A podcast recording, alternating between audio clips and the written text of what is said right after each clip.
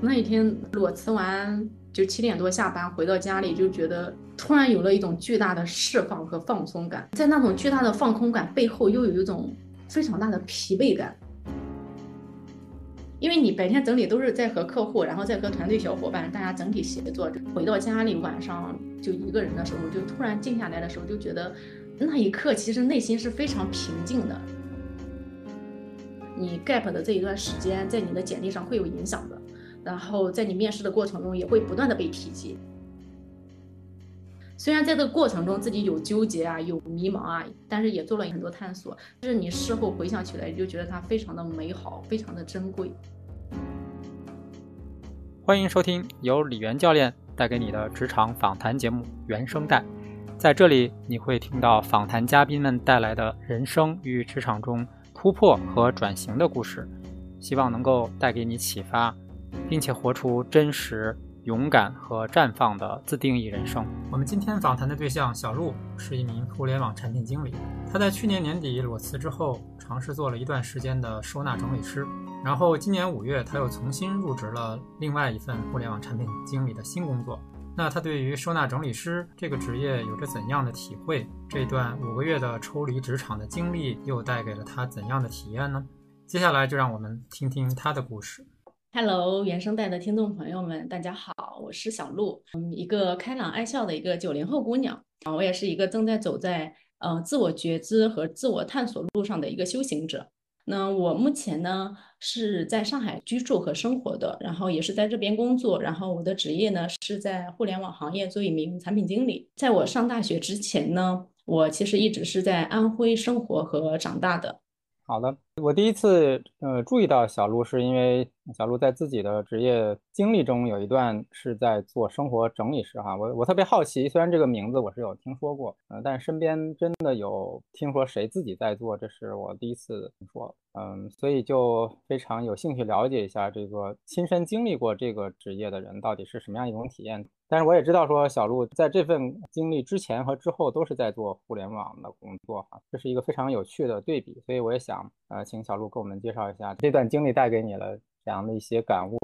来到第一个问题哈，就是当时是什么时候从那个上一份互联网的工作里辞职，又是如何？选择说会去体验一下这个做整理师的这份工作呢？我其实是二零二二年年底的时候，就是当时还是在疫情的那段时间。啊，年底的时候是当时是从互联网公司辞职的一个状态。嗯，那辞职的原因呢，当然其实是和行业以及公司的一些业务调整也都有关系啊。因为这两年可能大家也都听到了互联网行业呃进行大量的一些业务调整，然后经济下行，包括大规模的一个裁员啊。其实我们公司呢也也都有这种情况，包括我身边嗯非常多做互联网行业的朋友也都在经历的这种各种种种的一个变化。在这种变化呢，可能一个是因为外界的原因，可能还有一个是因为大家内心也感受到了职业上的一种不安全感，或者说想要去寻找职场之外的另外一种生活可能。就身边的很多朋友也都慢慢的去探索，就在这之外，我能不能去做一些其他的事情？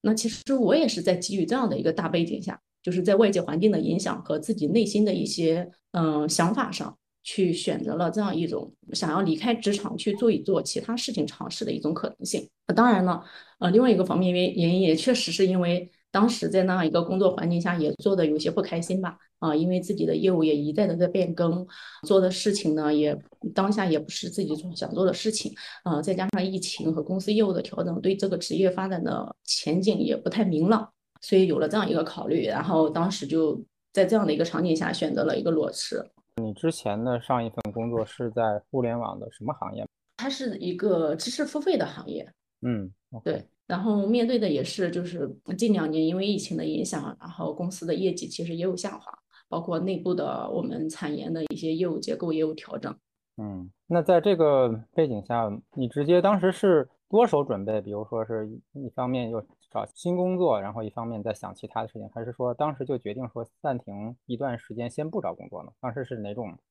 想法呢？当时是后总啊，其实我不是那种非常理性的，说我考虑好各种条件，以及我考虑好各种自己的退路去做的，嗯，这样一个选择。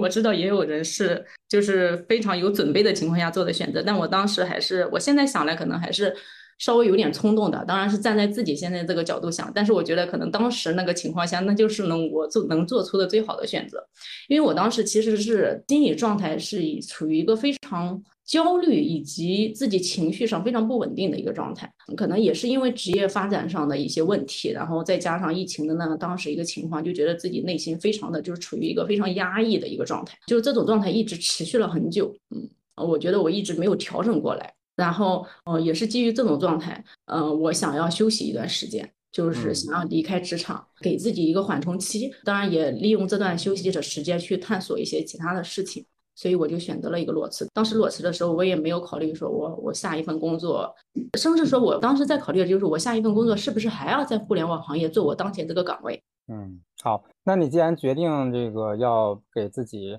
一段时间休息哈，那是怎么接触到这个生活整理师的这个领域的呢？其实也是来自于身边的朋友啊。原先我有认识的一个朋友呢，他本来是和我做同一个岗位的，后来呢，呃，我经常看他在朋友圈会发一些他在北京啊。经常在朋友圈发一些做整理师相关的一些工作啊，一些动态啊，他们的一些呃团队啊，小伙伴的一些动态，刚好从他那种我了解到，哦，原来我们原先都是做同一个行业，哦，他现现在去做整理师了，然后我就对这个事情产生了好奇，就跟他有了一个交流。还有一个是呃我一个朋友的朋友，间接的朋友，嗯，他也是在做整理师，当然在无锡，他也做了大概半年多了，也是与他从。和他们俩的沟通中了解到这个岗位，然后发现，嗯，我身边的人真正的就是我认识的人中有做这个的，然后就觉得对这方面我是不是也可以去了解一下？我觉得也是一个可以探索的一个方向。那从了解，然后到自己进入到这个领域，这个这个入口你是在哪里找到的？其实有很多种渠道可以搜啊，就是一个就是我们在微信上也可以去搜对应的一些相关的一个公众号，去关注一些就相当于整理师行业的一些培训机构吧，类似这种。嗯，另外一个就是朋友也给我也给我推荐了，就当时那个在北京做整理师的朋友，我跟他聊过后，他也给我推荐了一些在这个行业做整理师的人，嗯，以及一个团队的 leader，他说我可以去。进行一个课程的学习，包括学习完可以加入这个团队去实习，去上门服务客户啊，这样一个比较直接的一个体验。哦，OK，所以在这个行业的培训也是一个比较成熟的体系哈。那那作为生活整理师都要培训什么呢？呃，一个是培训，就是我们整理的一些方法。就是你做这个整理师，就比如说，啊，我整个房间的如何整理，衣柜如何整理，然后了解客户的如何了解客户的一个喜好，然后如何根据客户的一个喜好去安排家里的一个动线，对吧？怎么样去做，让他这个动线使用起来，呃，更顺畅。比如说东西如何的去分类，分类完我如何去整理，如何复原去摆放，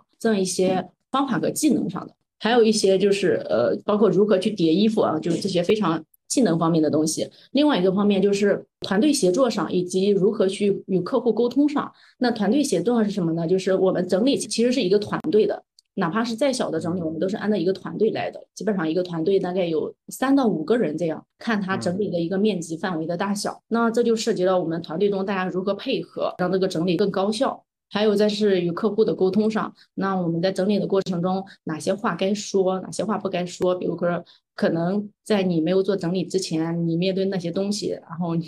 你自己的疑问，哇，怎么可能会有这么多东西？啊，你自己会可能带有一些自己的一些嗯评判和预设在那里。但是这些呢，每一个客户他都有自己的一些喜好和特色，所以我们不要有一些自己人为的评判在里边。当我们不会有这些评判的时候，那我们就不会把这些情绪传导给客户，那客户也能感觉感受到我们是在真正的去帮他服务的，也能够更加的去信任。很有趣，你刚才说的最后这个，我我立刻就能想到，要是说，嗯，比如说你自己的自己的家哈，比如说是。爸爸妈妈来整理，他们一定嘴巴里一定是不停的啊！怎么会这么多这种没有用的东西啊？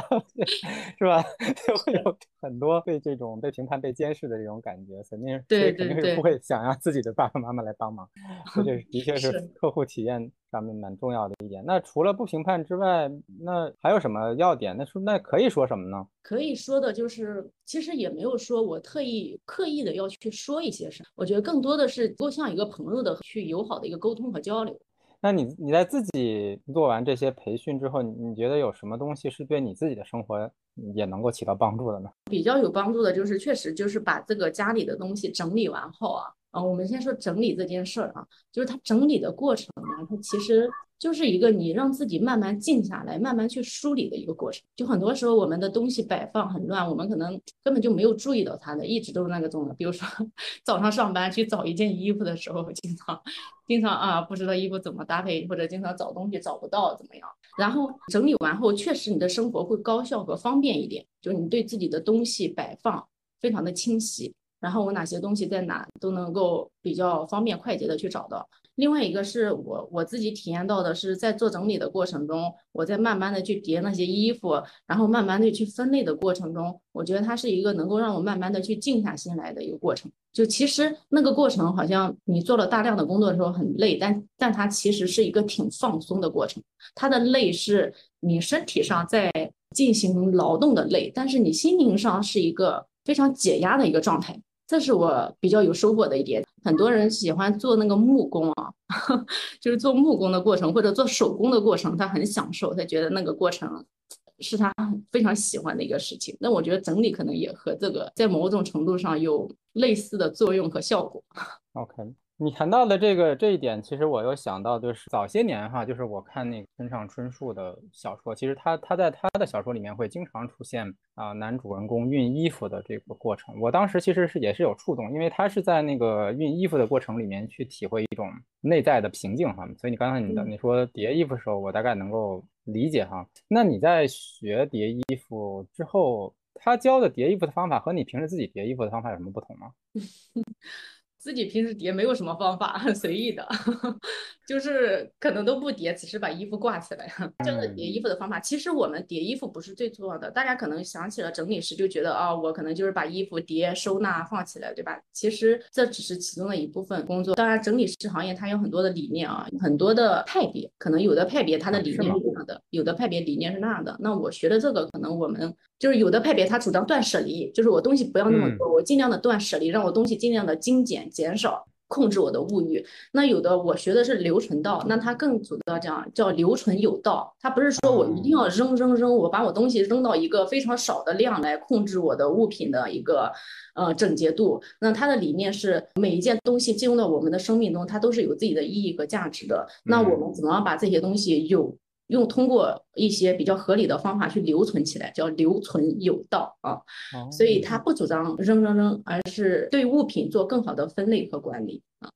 OK，对，我我第一次知道还有派别的，有 包括在整理的方法上，然后其实每个机构它也有自己的整理的一些理念。比如说一个就是现在有一个就是整理规划书，是一个好像最开始来源于日本的一个机构，嗯，那它的理念可能就有一个叫惯用脑整理法。就是他可能他整理的方式说，我们的右脑比较擅长于。什么？然后左脑比较擅长处理的一部分，然后利用这个左右脑擅长的部分处理，这样我们在整理的时候，我们左手应该怎么操作，右手应该怎么操作？但我只是简单的了解了一下，没有去没有去实践。流程道的整理理念呢，它可能更多的是讲究衣服合理的摆放和归位，其实不主张去说我要怎么叠衣服，我们更希望把所有的衣服都悬挂起来，让用户能够一眼看到我所有的物品的一个整体情况。嗯，OK，嗯。其实，因为我们自己家是两个孩子哈，所以其实我自己也会有空间上的这个困扰和困惑。因为成年人我觉得还好一点，因为你你的那个身高啊，这个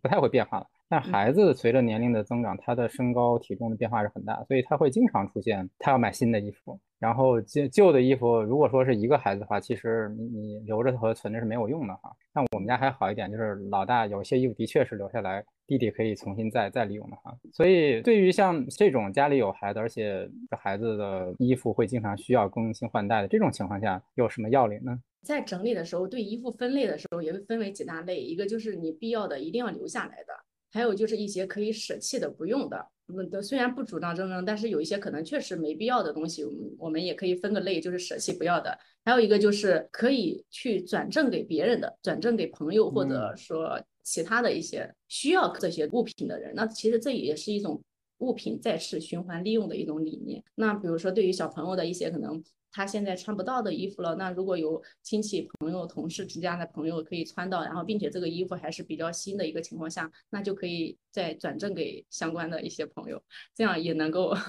一方面能够节省出家里的空间，另外一方面也能让物品起到一个再次利用的一个反正质量比较好的，一般我我们也会送给邻居或者是朋友的，就是有年龄相仿的孩子。然后有时候用的太旧了，也就也就就也就扔了，大概也是这样来实践的。是的。那在这个培训上，你们必要的培训是多长的一段时间呢？比如说你从培训到开始，嗯，进入到客户的家庭上岗。其实这个培训啊，它它分为几类的课程，嗯，就和现在培训机构很像。然后它有一个基础课，就是基础技能班，那其实就是一些基础的整理的一个服务和技能的一个培训。然后这个培训完呢，你可以去做一些简单的一个实习了，就是跟着团队去做一些实习，由团队 leader 去分配给你做一些简单的一些整理工作。还有一个是高阶班。那所谓高阶班，就它可能更多的涉及到一些运营上的东西了，就是我怎么样去获客，嗯，获完客了，我怎么跟客户做一个方案？比如说根据他根据客户的情况，你肯定要上门去测量他家里的一个尺寸嘛，了解他家里的物品的量多少，然后这些物品大概会用到多少收纳体，会要给客户出一个方案。就这个方案就包括怎么样给他整理呀，整理完后大概是一个什么效果，这些东西大概都在什么位置。出完方案后会涉及到你要。去组织团队，因为要需要四到五个人去上门整理。那组织团队的过程中，组织完，然后在上门和客户服务的沟通中，大家如何协作？以及服务完如何给客户交付啊？你服务完后，你跟客户交付的时候，最后是一个什么样的流程？那它更多的涉及到一些就是客户的服务和运营上面的这样一些层面的知识，这就是他们的高阶班的课程。还有一个合伙人类的课程，呃，合伙人类它应该是不是课程的，相当于呃，它是一个机构嘛。那我们学完课程后，我们都是这个机构的学员，那我们也会去开拓自己的客户。你如果开拓自己的客户，比如说，嗯，我达到五单或者十单了，就可以升级为这个机构的。一个合伙人，那升级为合伙人后，机构也会有一些资源的扶持，就比如说可以去提供一些物料啊，或者文案啊，或者一些直播类的活动，去帮你去推广，嗯，向市场推广，然后推广的过程中，你也可以能获得一些线下或者线上的一些客户这样的一个情况。那我当时呢，我时间比较短嘛，因为我学的更多的是就基础班，嗯，基础班它的整体时间呢，就是它分为。呃，线上和线下课程，它线上应该是有九十天的一个，就是线上的，就你可能每周去解锁一个课程去学习，也可以。当然，它线上是录播课，不是直播课，你也可以尽快的去学完。因为涉及到实操的部分嘛，毕竟有些叠衣服，你只是线上看的话，可能大家效果不太好，所以也有在这个线上课程之外呢，还会有三天集中的一个线下培训。其实就是把线上的一些知识、一些实操的部分，在线下再进行一个大家的一个演练和操作。比如说，我们也会在线下进行分组，然后分组的过程中，大家比如说这一组去收拾，我们有一个卡片类的，比如说我们把厨厨房里所有的物品都分类归到一个卡片上，然后把这个卡片发给大家，让大家拿到这个卡片后，比如说有四到五个人的小组，那如何去协作，更快的把这个东西都归类分好。然后哪些东西就是怎么样去摆放这样一个练习，包括练习完我们也会附近的一些宜家店啊去逛一下，就看一下呃宜家的那些收纳体的 都是适用在什么样的场景下，要要对这些收纳体的它们的作用以及尺寸非常的熟悉。因为呃这些收纳体都要适配到客户家的一些衣柜啊，或者说客厅里边的一些客厅柜啊，它们的尺寸都要比较熟悉，这样在购买那个收纳体的时候就可以比较有针对性。不浪费，不然就购买错了，到时候尺寸不合适，又得重新去采购这样一个情况。嗯，所以我当时因为我的动作比较快啊，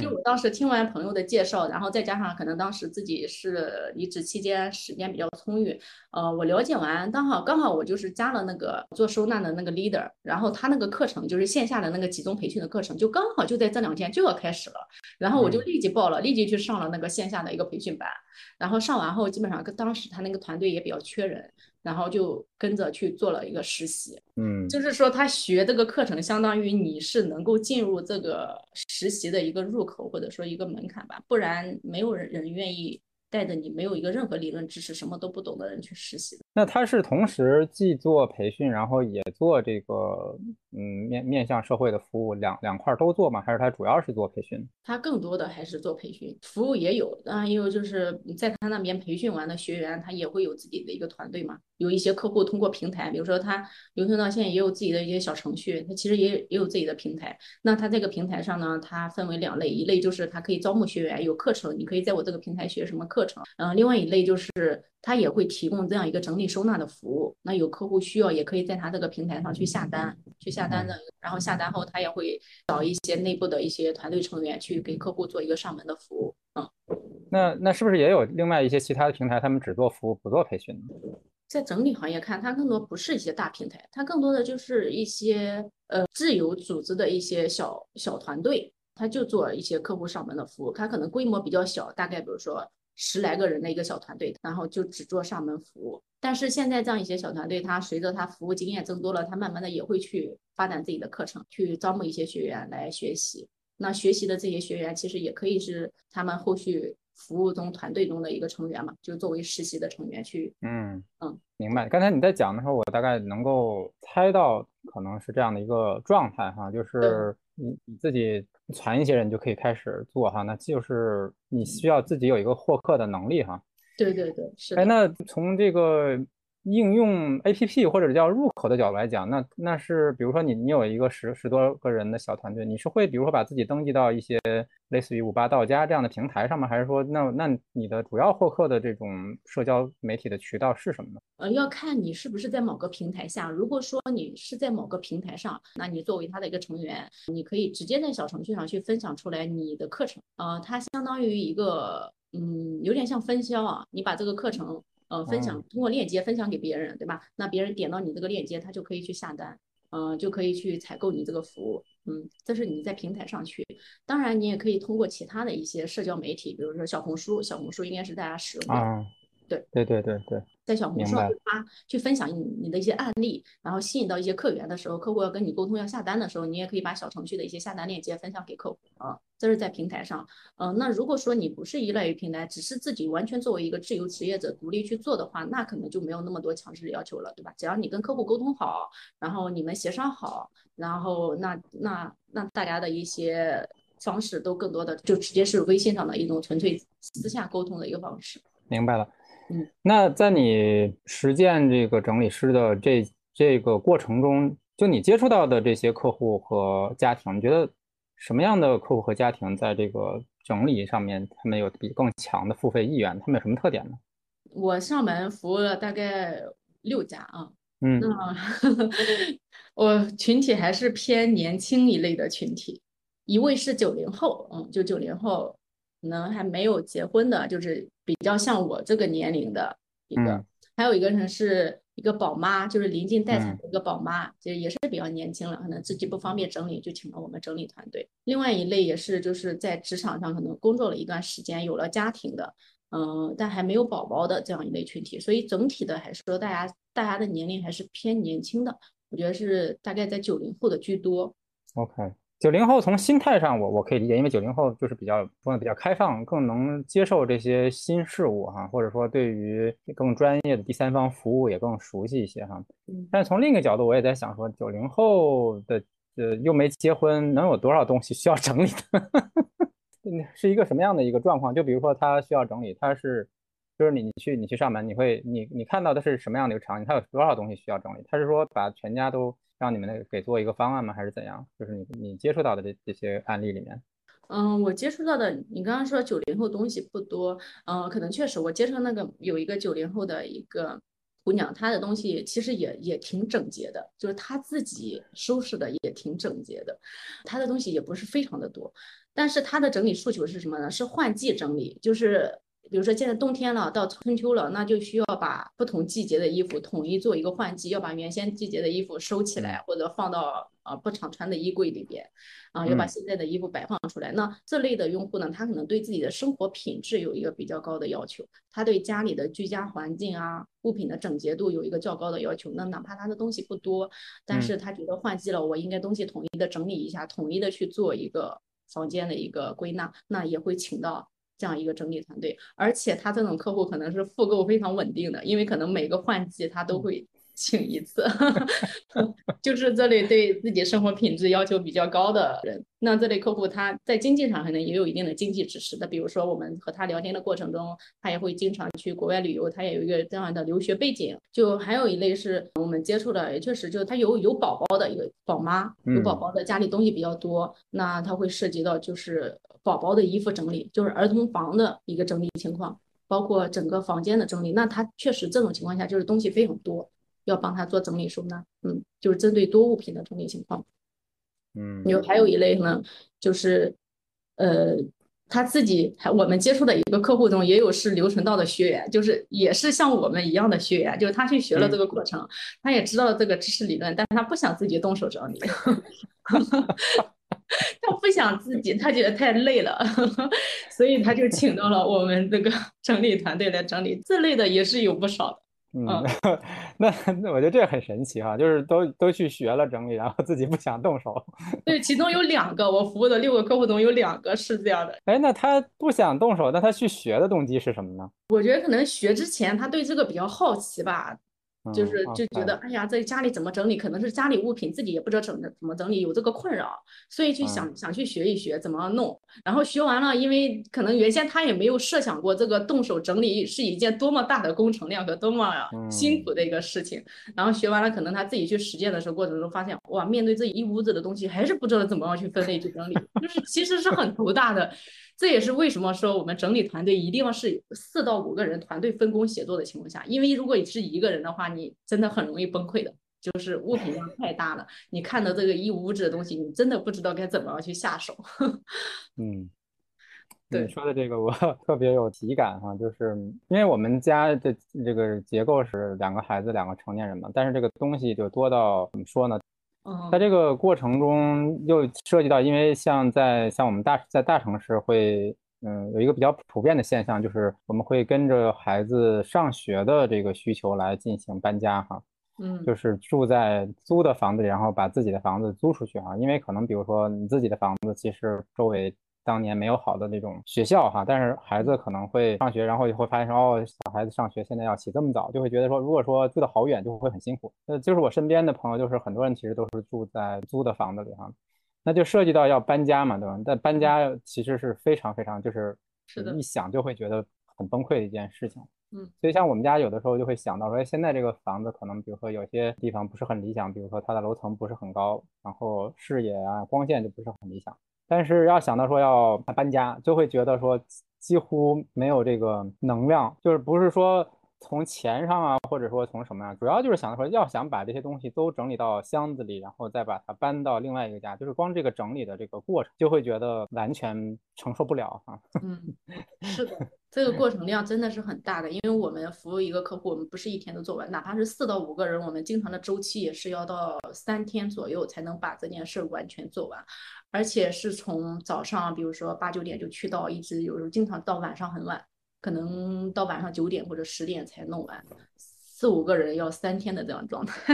而且还是在就是大家都在不停的一直不停的去做事儿，速度很快的情况下，才能去搞完这件事情。那我刚才讲的是搬家是一个比较极限的状态哈，就是要把东西都装在箱子，然后再运走。但是你们其实做的整理更多就是在原来的这个屋子里做重新的归纳和重新的摆放，是这样吗？对对，也有搬家，包括现在衍生出来很多那种日式的搬家。它这个日式搬家就是它可以把你的所有东西，它它都会帮你打包嘛。也就是说，它它主打的一个理念就是在新家里帮你的东西做全部的复原和归位。就是你原先家里东西摆放是怎么样的，你习惯怎么样的，他给你打包好，然后到新家里都会给你按照原先的那一个样式和位置给你摆放好、归位好。我想回到刚才你讲到的那个例子里哈，就比如说你们四五个人，然后呃工作了三天，然后从早到晚，就这样的一个工作量，那这个家庭需要为之付出多少钱呢？那就这收费模式呢，有一个收费的他们的标准啊。是按照每米多少钱来收费的，就比如说你整理一个衣柜啊，衣柜大概是两米，啊，差不多啊，两米长的衣柜或两米高，它就按照米，无论你是高两米还是宽两米，那基本上就按照这个衣柜两米来收费，那基本上每米就是九九八，好像九九八的价格，就接近一千块钱一米的这样一个价格。那你如果是整理其他的卫生间或者儿童房或者客厅。就按照你的那个柜体，就是收纳体的尺寸，每米乘以这个九九八的一个价格来算的，嗯，所以就是如果你家里的收纳体越多，需要整理的这个物品越多，那其实就是按照这个来称。那基本上我们原先做的那个我服务的那个客户呢，他是他家是什么啊？两室一厅的，还有一个书房，嗯，然后就是他和他妈妈住，但东西也挺多的。那我们算下来就基本上也有个几万块钱，这样就整理这样一次，呃，有个三万吧。啊，那那对于客户的这个付费能力还是要求蛮高的。对。是的，如果他整理全屋整理啊，全屋整理是会比较贵一点，因为你想屋里那么多收纳体，然后每个收纳体就是按照每米的价格来收费的话，一米将近一千块钱，是不少钱呢。是的，那如果你只整理一个衣柜的话，那还相对还可以，这个价格还能承受。但是你全屋整体都做整理，这个价格确实会上升。我还听说过，就是原先他们也有服务过一个，就是。一单就接近十万的客单价的客户，就可能是一些别墅的这种大型的整理。他肯定是十万块钱，在他所有的收入里是一个非常小的比例，他才能他才能有这样的一种付费的能力。嗯嗯嗯嗯，还有一类群体的呢，就是一些嗯做直播的啊博主啊，嗯，这博主他可能就是做服装啊美妆啊这一块的，然后他有大量的物品。那也会请到这个整理，可能这类人群他对价格就相对来说没那么敏感，他更看重效果啊，你给他整理后的结果。那你作为我们举个例子哈，我们假设说哈，就是假设你自己嗯独立创业，你拉了一个十个人左右的小团队哈，那。作为一个小型的一个创业单元哈，那这个钱收了之后，肯定是由企业来支配哈，或者说是你作为团队的 leader 来支配。那通常对于加入团队的人员，或者说作为一个培训机构，那你作为一个学生或者同学加入去实习，给你们的工资的这种分配的机制是怎样的呢？对，确实，这个这个其实也是这个行业现在发展的一个不成熟的现状，或者说它人员流动量非常大的一个原因吧。就是你如果只是作为一个实习去加入这个团队的话，那其实你拿的只是一个兼职的工资，嗯，它就是一个纯粹的兼职，嗯，这个收入情况是非常非常低的，就是低到它。完全不足以你基本的一个生存需求的这样一个情况，就是这也是为什么说这个行业现在发展有一些不太成熟的地方，以及为什么就是作为普通的整理师现在流动量这么大的一个情况。因为你只如果只是作为一个实习的身份，或者说这个单子是你的团队 leader 去拿的，不是你的，对吧？你只是作为一个上门服务的人，那你的工资其实就是按照兼职的工资算的。嗯，那兼职其实就是按照一天啊来结的，一天其实也没有多少钱。如果你最开始只是一个很实习生，什么经验都没有，那一天其实就两百块钱。可能前三次实习都是没有钱的，因为你是需要上手的一个过程嘛，你还是需要别人教你的。虽然你付出了一天的时间和劳动，但可能前三次都没钱。那度过了前三次的实习期呢，那你后面可能就是按照你服务的客户量，嗯，比如说你现在已经服务两家客户了，那你实习每天的收入也。也也顶多两三百块钱。那随着你服务的客户量上升，比如说已经服务到五家了，嗯六家了，有一定的经验了，那那你一天的价格可能能够达到五百左右，但是也不会有特别多，就是也没有多少钱，一天五百块钱。那后续如果说你在这个团队身为一个团队的一个小组长了，就你可以去负责协调大家怎么样去合作，怎么样去分工，作为一个组长 leader 的角色，那价格会会多一些，五百到七百这样，根据每个团队。不一样，主要是看团队 leader，就这样大概一个价格。所以刚开始加入的话，前期的话可能收入是非常低的，而且这个他也不是说这个单子一直很都有，因为这个获客相对来说还是不太容易的，可能你一个月做个几单。嗯，就这个单子不是一直都有，而且，嗯，可能不断的会有新的成员加进来。就算有这个单子呢，可能，嗯，如果有别人做或者人手够了，你也不一定能去做这个单子。所以我觉得前期肯定是他这个收入不足以涵盖你生活的一个正常支出的。呃，会面对这样一个收入经济压力上的问题，除非是你后面跟着长期跟着一个团队，然后这个团队它的获客客源也比较稳定，然后你每个月都能够投入一定的时间去做，然后你做到一个组长的角色，然后每天的收入大概还不错的情况，能够有一个月能有个一万多。我觉得如果说做到一个组长，然后长期在一个团队也比较稳定了，那一个月如果你只是做这个整理啊。不有没有其他的副业拓展的话，那一个月一万多也是 OK 的。但是这个一万多，它纯粹的只是嗯，工资收入它不包含什么一些福利保障啊，一些五险一金啊，这些就是我们在公司上班会给你交的这些社会保险，那这些其实都没有的，它纯粹的就是一个你做多少天就拿多少钱这样一个状态。OK，谢谢你的描述哈，让我们对这个行业有了一个更深的了解。那它的这个。商业模式，我我大概理解了哈，就是其实怎么讲，其实在很多行业都是这样的。那在这个过程里面，你接触到的，比如说去上课的同学，或者说同时去去客户家呃实践的，那身边的小伙伴大概他们是什什么样的一个状况？比如说教育背景啊，或者说生活经历啊，工作经历，大概是年龄层段大概是怎样的一个一个情况呢？就大家的教育背景和素质整体都还是不错的，就是。大家就整体上啊，在各行各业，就是各个行业的人都有，就大家能力相对来说都是比较 OK 的。比如说教育背景，我我了解的，我接触的，那基本上大家都是本科，然后原先也有在外贸行业做，也有在互联网行业做的，也有其他。我接触一个姐姐，她是自己原先做一些小生意的啊，自己自己自己创业做一些小生意的。那现在可能她大概年龄有三四，将近四十岁左右这样一个样子，所以想自己呃做一点事情。嗯，过来做的，就是我觉得大家整体的能力和素质都还不错。嗯，有一些年轻的，但可能大部分六七十还是一些年龄三十五到四十岁或四十岁左右的这样。那有几个年轻的，我接触到的那也是和我一样，就是也有九零九零后的几个小伙伴。嗯，我我原先那个团队也有其中两个就是和我同龄的人，他们现在就是全职在做这个事情。嗯，那全职做其实必须得就是。比如说你像你讲的哈，就做在小组长，或者有自己有获客能力，或者说自己能拉一一个小团队。对。否则如果说半天去挣这个劳动，我们叫什么辛苦费，其实是不太现实啊。对对对对对，基本上大家去做这个事情呢，他的目标肯定还是说以后我自己能独立出来啊，我自己能组织团队去做，大家还是按照这个目标去的。那前期你必然要经历这样一个从实习开始做起，就是收入非常低的这样一个阶段。可以理解哈，嗯，那我觉得就是在你去学完之后，然后上门去实践，那毕竟它还是一个偏向于体力劳动啊。虽然我不能管它叫一个纯粹，因为毕毕竟不是说去扛去工地，就至少不会是一个很很糟糕的一个工作环境，至少还是在家里哈，不也不用日晒雨淋哈，嗯啊，但是我相信对你来讲，它还是一个非常不同的体验哈。就是你可不可以分享一下，在你自己的实践中印象比较深刻的一些有趣的？比如说客户或者一些有趣的经历呢？还有一段关于鞋丢了的经历，能稍微讲讲吗？为什么会鞋会丢呢？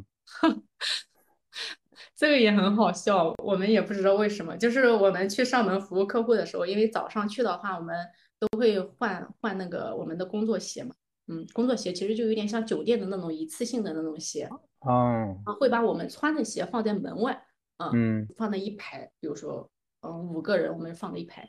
好，然后基本上一天都在客户家了，就就很少就没怎么出过门，对吧？嗯，基本上一天一整天，然后到晚上我们下班了，就是大概到九点快十点的时候，我们下班了，然后出了门，我发现我的鞋没了，找不到了。只有只有你的鞋没了？对，只有我的鞋没了，就是这么奇怪的一件事情。当时大家都，嗯，太奇怪了，然后。就就这样没了，也不知道为什么没了。然后客户还说帮我们看一下监控，我说不用了，不用了，没关系，没了就没了吧。然后就大概那个是夜里大概十来点，然后我就穿着那个。像那工作的酒店的一次性拖鞋就回家了，然后一路上大家说说笑笑，就觉得嗯还蛮开心的，就觉得啊好像从来没有遇到过这样一件事情。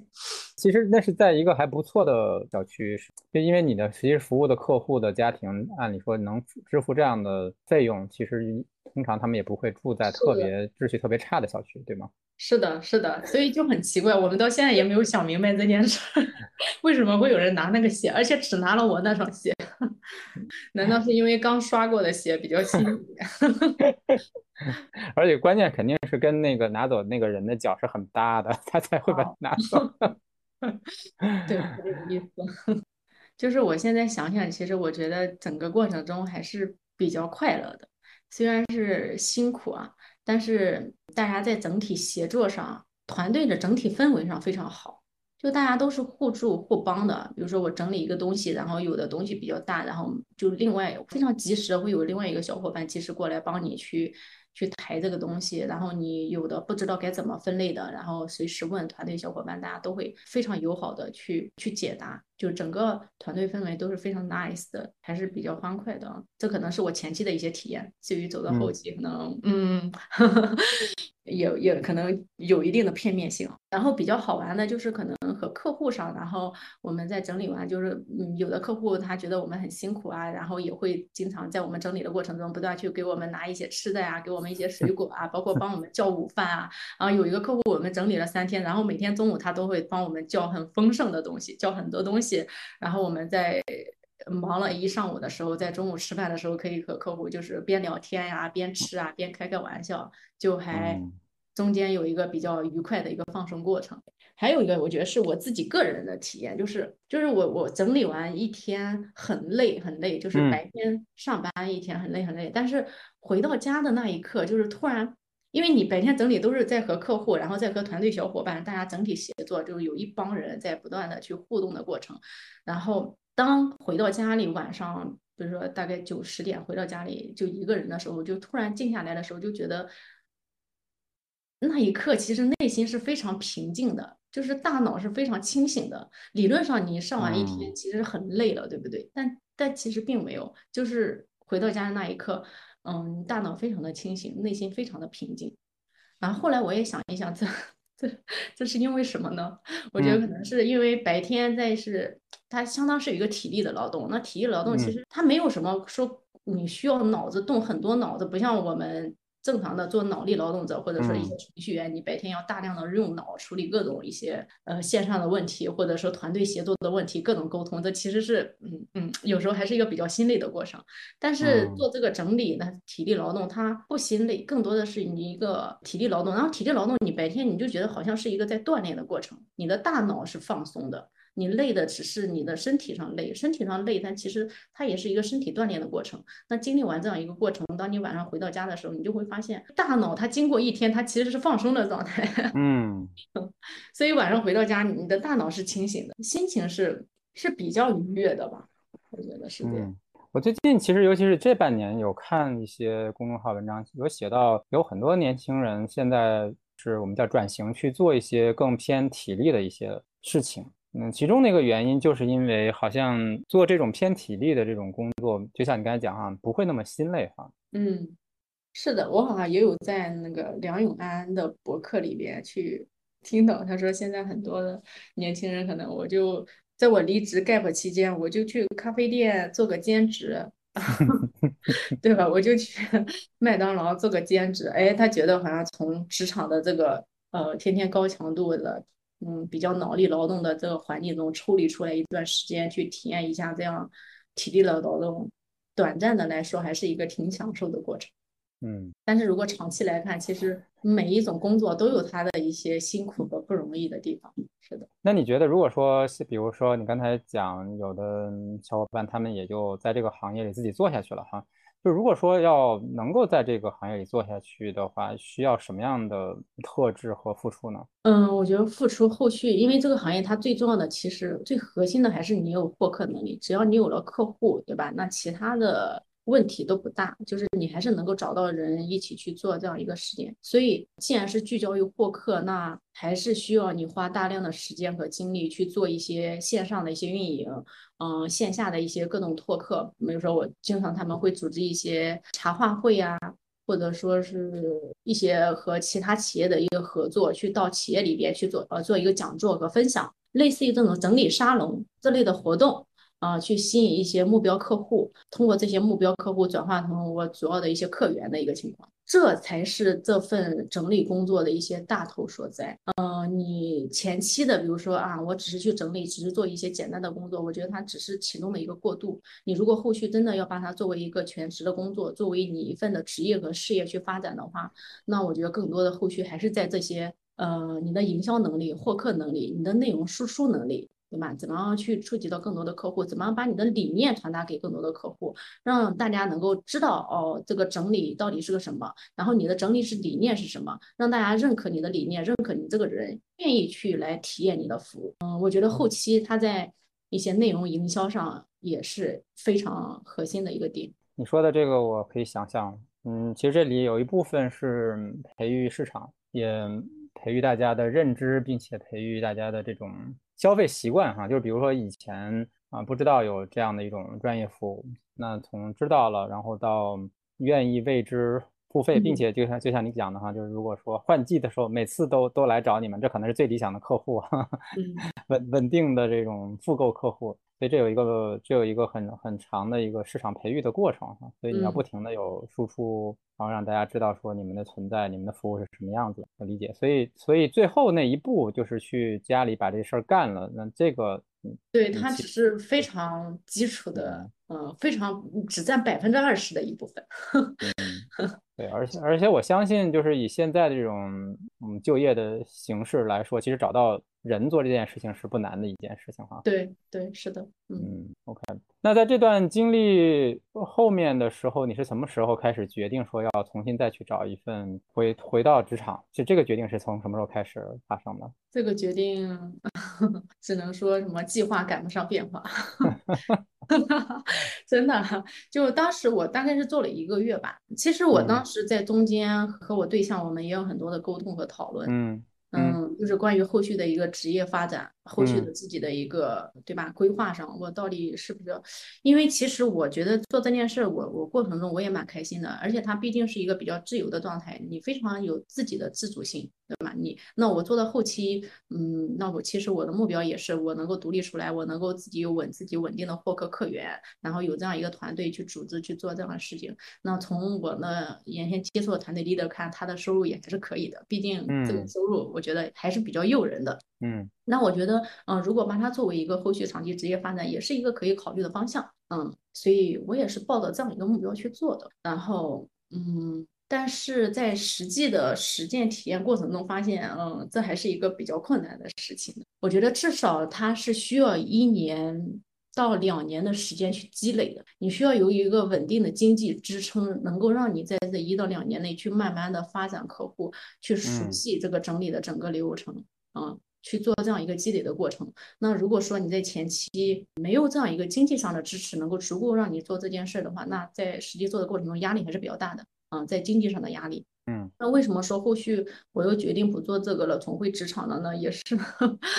也是基于我们就是到了这个年龄段的生活上的一些比较现实的问题的考虑，比如说我们要在这个城市定居，那会涉及到我们后续的一些买房啊，对吧？这种非常现实的一些生活上的因素。嗯，那如果说考虑到买房的话，以现在这个整理师的收入，他肯定是远远达不到能够去支付房贷的这样一个情况。嗯嗯，因为他的收入毕竟只有基础的工资，他没有五险一金这些。嗯，比较有保障的一种福利，嗯，所以也是考虑到这样一点，考虑到现实的一些因素，我还是嗯，就是决定回归到原先的一个行业，嗯，再加上其实我当时做这个整理师，我也是抱着一个去体验一下、去试一试的一个态度，我不是说我一切都准备好了，我就要以此为后续的一个职业方向，或者说我愿意承受在这个过程中没有收入的情况，这些都没有准备好。啊，只是说我我先去试一试啊，那试一试就试试了，不合适的话，或者说嗯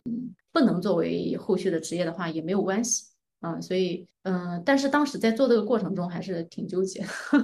因为我觉得嗯，如果说能有一份呃自己可以就是当做自由职业去做的事情，还是嗯还是区别于职场的另外一种人生体验嘛。嗯，所以又重新回归到职场，然后依然选择我原先的这样一个岗位。嗯，也是在这个过程中，我慢慢的去想清楚了一些东西吧。因为在这我大概离职 gap 期间有三有四个月到五个月的时间。啊，就是你突然有了五个月的时间脱离职场，在原先中你从来没有脱离过职场这么长的时间，一直都是在职场工作，好像你的所有的生活重心就觉得就是在职场上啊，我要好好做好当前的工作，然后升职加薪，慢慢的在按照这个职场的路一直往上走，就好像这样才是我这个就是人生。进阶的或者说成功的一个方式，从来没有想过其他的一些路径。这几个月的短暂的一些放空，或者说抽离职场环境，包括在这个过程中，我也去不断的去学习，包括我也学习了教练课程，慢慢的去做一些自我的认知和探索。在这个过程中，也认识了很多朋友，我就会发现，确实是人生有很多选择，但是我们还是要结合自己的一个实际情况，就是也不要盲目。嗯，去结合自己的实际情况去做当下来说对自己最好的选择。我觉得现在很多就是像我的同龄人，大家越来越开始厌恶职场啊，或者说在职场上感受不到我工作的意义和价值，然后我开始去向外寻找一些途径，希望去找到一个我生活的意义和价值。嗯，就很多人是基于这样的场景、这样的情况去做一些探索的。我当然我也是。但是经历了这几个月后，我就发现很多意义和价值都是我们自己去创造的。有时候我们觉得我不喜欢那个工作，就可能觉得我当时在那份工作中找不到价值和意义，我不喜欢那份工作。可能也并不是说我真正的就不喜欢这个工作、这个职业本身了，而是我不喜欢在职场的那个环境中，那个业务的不断调整以及大厂之间的跨部门沟通协作这种带来的各种让你消耗身心的这些事情。嗯，这些事情是让我们感受不到工作意义的地方所在，而不是这个工作我们做的这个岗位本身。其实我们做的这个岗位本身，我觉得它是有它的价值和意义的。我们当时选择它，也有我们的初心。只不过在实际的工作中，或者工作你久了以后，我们很容易因为外界的一些这些东西，去忘了我们做这件事的初心，或者说磨灭了我们做这件事的一些热情和动力。那这次短暂的一个 gap 呢，也让我去重新去思考我的这个岗位本身的价值和意义。那我再重新回归的时候，我可能更多的会把自己的重心和重点放在我这个岗位本身的。我可以做的事情上，嗯，我可以发挥出价值的地方。那至于工作之外的一些，就是人际沟通啊，我们关系协作啊，部门协作，我觉得其实是有一些方法可以去处理他们的。当我们慢慢找到一些方法论去处理的话，我们能够把它处理好的话，那可能我们在整体的工作感受中、体验上也会能够更进一步。很多时候我们迷茫，是因为我们不知道该用什么样的方法去处理，不知道怎么去处理它。然后它就成为了一件很困扰你的事，然后就会影响到你对自己工作的一些态度和感受，和那种找不到意义感和价值感带来的一些焦虑和迷茫。嗯嗯，所以我觉得就是最大的体验能够让我以一个更加平和的心态吧，去再回到职场的时候，能够再去面对职场中的这些关系处理啊，自己工作上的处理。嗯，那你现在的这份工作机会是？他意外的掉到你的视野之内，还是说你去广撒网，然后在里面挑了这么一个机会呢？更像是哪哪个状态呢？我觉得两个都有哎，因为 为什么说两个都有？因为我当时决定回归职场找工作的时候，正是对今年四月三四月份的时候，那个时候真的是找工作非常非常难的时候，就是互联网行业的岗位很少，然后再加上本来的很多公司都在裁员，还大量的人才。拥入了这个市场上，就是岗位机会很少，然后找工作的人又非常的多，所以，嗯，你既然又决定要重新去找这份工作的话，你肯定要大量的去投递岗位，去市场上去搜索各种可能的机会，去进行面试。我也是在这样过程中去去不断的去搜，当然也有自己的一些职业发展方向上的定位和考虑啊，比如说我想在什么样的行业，然后做一个什么类型的产品，有了这样职业的定位以后，再去大面积的去投递。我我也不断的去，可能我加不是加入诺言社区了，我包括我也会在社区里去问啊，大家有没有可以帮我推荐的，我介绍一下我的背景，问一下大家有没有可以帮我。岗，那在这样的大量的寻找过程中，刚好我也找到这样一份工作，那我觉得也是一个比较机缘巧合的事情。就是这个工作它的整体价值观和我自己的价值观都比较吻合。然后整体面试的过程中聊下来，我其实经历了四轮的面试环节。然后因为他就我还经历了 CEO 面试，啊是吗？是经历 CEO 面试的公司公司。然后整体聊下来，在整个面试的感受上啊，啊以及大家的就是聊天的那个氛围上。就觉得非常的匹配，感受非常好。就是我觉得在这个节点能够遇到一个自己和自己价值观很吻合，然后整个面试感受都非常好的公司，也是一种还蛮蛮幸运或者说蛮机缘巧合的一个事情。嗯，就是基于这两种情况，然后找到了这样一个工作岗位，然后大概我是五月五月份入职的，现在也工作一个多月了。嗯，这个机会是你通过平台海投的其中的一个回应吗？还是它不是在你主动投投简历的？list 里，而是由其他的朋友介绍来的，他是他是更偏向哪个状态呢？嗯，他是我，他也是我在平台上去投的，也在平台上去投的，然后走正常的面试流程。只不过说这个岗位它的面试感觉和我其他面试其他岗位的时候有一些不同。好，那我觉得还有另外一个问题，也是可能会有很多听众会问哈，就是对于在一个工作之后，然后就是你大概经历了四到五个月的这种我们叫 gap 哈，有很多朋友他们是不太敢的，因为觉得这个在简历上出现一段空窗期是不好的一个迹象啊。但是很明显在这里它没有妨碍到你，或者说你用采取了某某种方法使它不是一个障碍哈。就是你怎么看这件事情？对我我也经历过这个阶段，我非常知道这个阶段在这个过程中的纠结。其实找工作之前我也很担心，因为我也出现了这个 gap，包括在没有找到这份工作之前，我也有很多的一些焦虑，就觉得这个大环境这样，对吧？现在工作岗位又这么的少，当时很多事情都是非常的不确定的，我都不知道我到底在什么时候能够找到工作。如果我一直找不到工作，我该怎么办？就是可能这个 gap 期拉的越来越长，那更不利于我后面的找工作。在这个过程中也有非常多的纠结和挣扎。嗯，但是现在走过来后。你会发现，其实那些都没什么，就可能当时在自己在那个场景下去放大了那种恐惧，去放大了那种焦虑感。但当你经历过这件事以后，就会发现其实也没什么，就不会说你就找不到工作了，或者说怎么样的。但是确实，你 gap 的这一段时间在你的简历上会有影响的。然后在你面试的过程中也会不断的被提及，你每一个面试，你的面试官都会问到你这你为什么会选择裸辞，以及你这几个月在干什么，呃，为什么会空窗这么久，都会问到的。嗯，那我觉得需要注意的点就是你可以，嗯，我自己的策略是，就是不要去隐瞒什么。你不要说什么为了觉得我为了我通过这个面试我去隐瞒什么说家里有事儿啦什么我回家了什么的不要去做那种这种隐瞒，因为这种隐瞒听上去都很假的。你说上去你自己不信，面试官也不会信。对，嗯对，所以就是我第一个选择就是我决定不不隐瞒什么，我实际的情况是什么样的，我就是什么样的情况。嗯，这个我觉得就是你就选择真诚，真诚就是最好的策略。真诚对，就是最好的策略。这句话巴菲特也说过。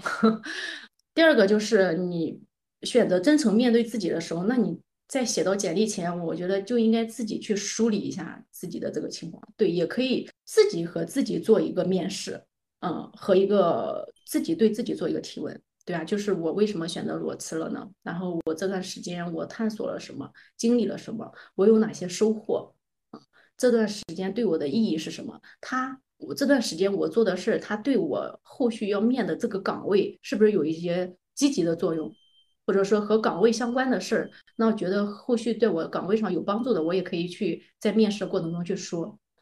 基于这种梳理，你其实可以把这种梳理的作用反馈到你的简历上。那比如说我在简历上我就加了一段，呃，我的离职原因，呃，就是我选择了离职原因，我就客观的说我是因为一些呃疫情和公司业务的调整。嗯，然后我选择给自己一段时间，嗯，在这段时间中去学习、去探索、去尝试。然后我说，在这个尝试的过程中，我又重新找到了我做产品的意义和价值，又重新找到了这个初心。所以我选择继续回归职场，在这个岗位上去深耕，对，去把这份工作做好。这其实就是我也确实是我这这一段时间的一个真实经历和感受。然后你通过语言的这种嗯润色去把它在简历上去表达出来，那这个时候。HR 或者说面试官，他在看到你简历的同时，第一眼他就会有一个感受，就觉得哦，你在离职期间做了这些事情，然后你做了一些探索，他对你的探索也是有帮助的，他就知道了啊，你这个 gap 期间的一个状态，就他脑海中会大概有一个 gap 期间的你的一个状态是什么样的，嗯，就你就给他传达了这个信息，嗯，所以我觉得可以在简历上去说一下，因为你如果什么都不说，只是一个空档期在那，那。那面试官会脑补很多东西，他会觉得你 不是一个靠谱的人，他可他可能脑补的第一个反应就是这个人是不是不靠谱、不稳定。那当你表达出来自己的真实情况的时候，那你就很大程度上去消除了觉得他是你你是一个不靠谱、不稳定的这样一个印象，嗯，就把真实的你的状况传达出来。你觉得这个可能是你的简历能通过筛选以及在面试中能够减减少你这个 gap 期间不利因素的一个。一个点啊，因为我是这样做的，我这样做的之后，我就发现，哎，好像，嗯，gap 的这个几个月也没有对我这次找工作，就是说在简历通过啊，或者说面试考评上有很大的影响，好像并没有，嗯，因为我我也会和面试官去分享我这的一段时间的所感、所收获，我做的事情，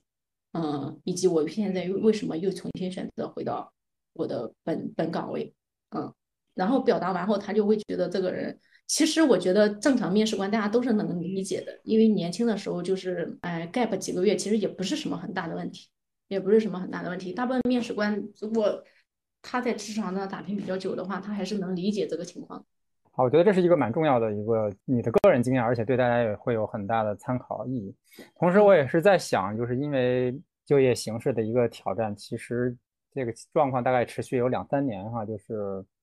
我相信从概率上来讲，就是在简历上出现空窗的这样的人，以及说出出现空窗的这种概率会变得比以前会大的，嗯，会变大，就是会出现更多的人这个简历上出现空窗，因为可能三个月、四个月、五个月没有找到新工作，会是一个很普遍的现象。嗯，是的。所以反而变成说，你怎么能讲好这段？时间，你你你有什么成长和改变，变成了一个一个一个新的挑战。这就是你讲述你自己的故事，用你的故事去打动面试官。因为从我们的人生的经历过程中，这一段时光也确实是你的一段故事。你怎么把这段故事讲好？我相信大部分人在这段时间是没有浪费自己的时间的。我相信大家既然选择了这样一个状态，肯定在这个过程中也会做了很多自己的探索，对个人成长有非常有帮助的东西。我想补充一点，就是我觉得这段时间的离职 gap，嗯，其实我现在现在虽然工作一个多月了，但我现在回想起来那段时间，就是有种恍如隔世的感觉。但是我到现在我都仍然很非常的怀念和感激那段时光，真的非常的怀念和感激。因为那段，我现在想想觉得，虽然在这个过程中自己有纠结啊，有迷茫啊，但是也做了一些很多探索。但是你事后回想起来，就觉得它非常的美好，非常的珍贵。有那么一大段时光，你可以自由的去探索，可以紧密的和自己相处，可以去阅读，去参加各种有趣的活动，去认识新的朋友，然后去学一些自己感兴趣的过程。比如说，我在这个过程中学了教练课程，也是对我非常有帮助的一些一个课程。然后认识了一批非常好的小伙伴，然后我们互相做教练，在这个过程中的一些看见和体会和收获。嗯，都非常非常的宝贵，这些是你在平时非常忙的工作节奏中很难有的一些体验，非常难的。比如说我现在工作了，我的工作节奏其实也挺忙，我就发现自己真的很少很少有时间可以投入到做这些事情上了。如果说真的有那么一段 gap 的时间去做这些，还是非常宝贵的一段时光。可能我还有几个问题想补充问一下哈，一个是说你在呃去年年底裸辞的时候，你能讲讲裸辞那一刻或者那一天的状态吗？那一天就是裸辞完，我下班的时候大概就七点多下班，回到家里就觉得突然有了一种巨大的释放和放松感，就好像原先你一直是处于一种比较紧绷的一个状态，嗯，一直在就是每天上班下班这紧绷的完成工作任务的一个状态。那裸辞完后就是有一种巨大的放空感，嗯嗯，在那种巨大的放空感背后又有一种非常大的疲惫感，对。就是可能原先你一直处在紧绷的状态，你不知道，其实你的身体和心灵其实是处于一个很疲惫的状态，但是你不知道，你没看到，你没意识到，你只是还在不断的让自己啊，我要努力的工作，怎么怎么样，嗯，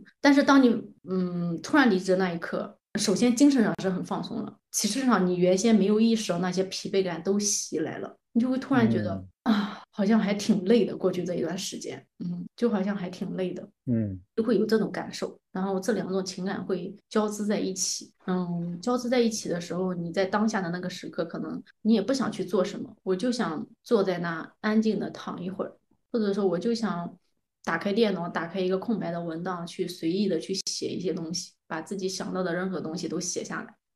我那天晚上就是这样的。我那天离职后，那天晚上我是一直到两点才睡。为什么呢？两点才睡？因为我就是打开了一个文档，我就下，我就很正常的就下楼倒了一个垃圾，把屋里稍微收拾收拾弄一弄，对吧？然后然后什么也不想，就坐在桌子前，把电脑打开，然后就就在那去写写写，写很多自己心里的话，很多感想。然后写的过程中，就是慢慢的就进入了写的那个状态，就进入了一种写作的那种心流状态，就是。很多东西就突然一些灵感就涌现出来了，对，会是这样一个状态。还有就是离职完后，因为你有大量的时间，就是会整个人会处于一个很放空的状态，很放松的状态。然后在这种放松的状态下去反思以前，去回想自己以前工作中的种种经历啊，一些事情啊，嗯，会发现好像你觉得也没有那么严重，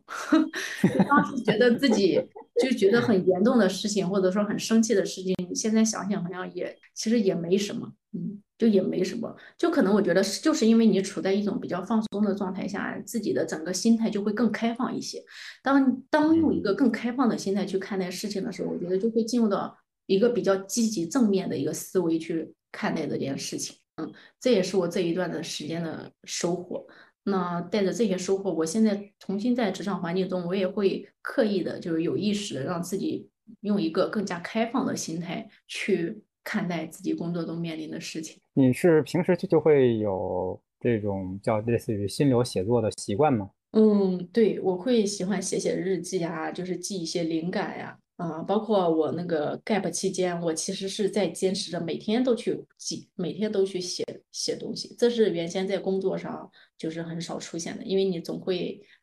因为自己的不自律或者一些忙啊，就是你很难做到说每天我都去去写日记。但是 gap 这段时间，我会每天都写，有一个文档，然后上面嗯把自己的一些感受或者说觉察到的一些点、收获的一些点都会记下来。这个记的过程中真的是。哎，我觉得这个习惯也帮助了我很多，帮助我们渐渐去认清一些自己的想法，去觉察到自己的一些情绪，去和自己有更多的一些连接和相处。嗯，这个我觉得和你最开始自我介绍里的那个自我觉知和自我探索就对应上了，因为你刚才在介绍的时候这两个词，我在想还是一个挺虚的词儿哈，但是如果说。听到现在，我我就大概能够理解为什么你会用这两个词儿。嗯，因为我其实也是从这两年，应该是一年多，嗯，才开始有了这个意识。就是原先我觉得我的状态是我一直处于一个就是非常标准的，就是大学里好好学习，然后我还想着考研，然后想到完事了找工作，在工作上好好的去积累能力，就是没有想一些其他的，就非常标准的按照这一套方式去走的。嗯，我觉得原先的那种模式，我是处在一种，就是我很难看到自己，也很难看到别人的那个状态。嗯，我所有的注意力点都放在就是工作、赚钱，然后生存，对吧？更好的生存呵这些层面上。但是近两年可能会有更多的基于一些去反省自己过去的一些思维模式，去更多的看看自己的内心以及自己。对现在工作状态的一些想法，嗯，对后续我想要的一个生活状态的一个想法，去更多的有一些这种嗯精神上或者说生活意义上的一些探索，然后也是在这个探索的过程中，嗯，去认识到一些做教练的朋友，嗯，去接触了一些教练的一些课程，然后自己也不断的去呃通过写作的方式，通过阅读的方式，去通过把自己的困惑去和大家沟通交流的方式，去慢慢的去梳理啊。去认清自己。嗯，你刚才谈到这个在离职之后感觉到的那种疲倦哈，其实我我也有一个类似的，我们叫发现或者说叫叫觉察哈，就是比如说有的时候我早上起来可能会做做一两个瑜伽的动作哈，然后就会发现说。如果你不做那两个动作，你没有意识到你有多累或者多困啊。就是我会发现说你在做那个动作的时候会不停的打哈欠，就是因为它够放松，所以你才会那个疲倦感，它才会找到机会。流露出来哈，但如果说你就是一种以一种紧绷的战斗的状态，直接就去上班了，你可能就是你并没有意识到，其实你本来就挺疲倦。是的，就身体是疲惫的，只不过你没有意识到。对，嗯。然后这另外一个另外一个想到的事情，就是你讲的这个关于教练这件事情和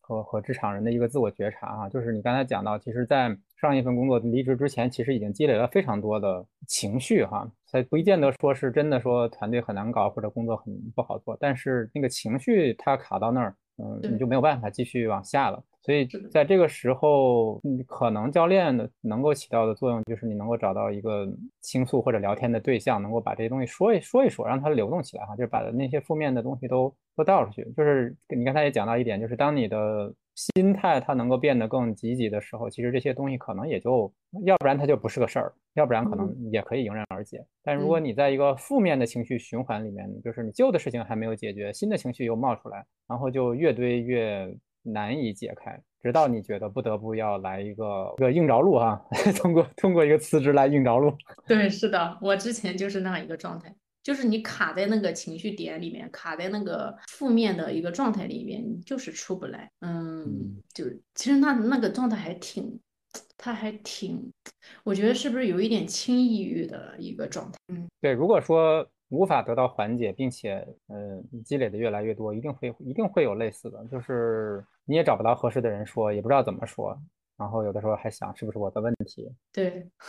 但是你现在如果说你能够通过一些嗯方式或者途径，就各种方式的途径，或者找人聊天啊，找教练去沟通啊，或者说呃找朋友去分享，你一旦能够走出来那个状态，那后续当你自己再好像有点再陷入这个状态中，你就能够有一个明显的觉知和觉察，就能知道该怎么样去调整自己。嗯嗯。关键是能够意识到那个状态并走出来，这个过程，嗯，还是一个就是，嗯，挺需要我们去做一些探索和觉察的一个过程。嗯，我觉得它另外一个启示就是，嗯。我们每个人需要一个工作之外的社交圈，就是如果说你的社交圈全都在工作之内，这些东西你可能都没有办法跟他们讲。是的，是的。所以你在在这个你离开职场的这几个月里面，其实也发展出来了这样的一些朋友，是这样吗？嗯，对，因为我去参加读书会的时候，也认识到一个做教练的朋友，嗯，然后我们也讨论了很多关于，就是我也和他讲了我很多工作上的现状，嗯，包括加入诺言社区，那诺言社区都是一群就是喜欢做这种自我探索，大家都嗯非常积极乐观的这样一群人，那这个社区中也能够感受到很多，嗯，就是它就像工作之外的另外一个小圈子或一个小世界。你可以很安全、很放心的去表达自己的一些，就是所有的一些情绪、所有的困惑，或者说你内心的那些焦虑、那些嗯，你觉得不敢在工作中或者在外人面前，或者说也不不好意思去袒露的一些点，嗯，在这个空间里都能有个很好的去表达。就是我发现有很多东西，你只要把它说出来，你只要把它准确的表达出来，它可能那个事儿它就。它就不卡了，它就能流动起来。就比如说，我们很害怕、很畏惧一件事情的时候，让你做一个直播，或者说做一个演讲，你非常不敢、非常畏惧的时候，那你这个时候就可以把它说出来。你找个人把它说出来，你说啊，我现在感觉内心很畏惧、很困惑，然后这个困惑的点是什么？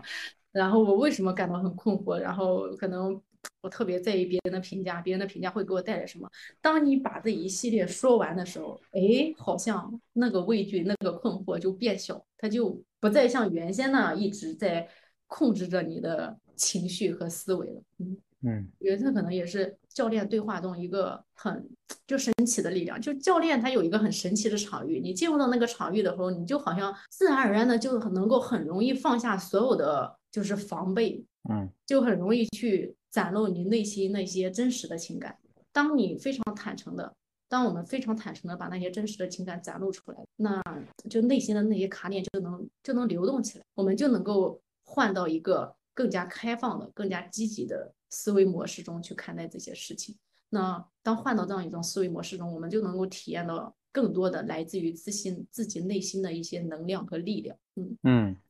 好，谢谢你的分享。我们今天时间也差不多哈。所以我想，我们大概就是来做个收尾哈。嗯，如果说在收尾的时候，请你给原声带的听众送上一些话，我觉得这这这个听众可能会是一些跟曾经跟你就是在经历类似的心态的一些听众，比如说他们可能也是在面临这样的一种内心的焦虑哈，面对职场的一些压力，也有可能会在生活中遇到了一些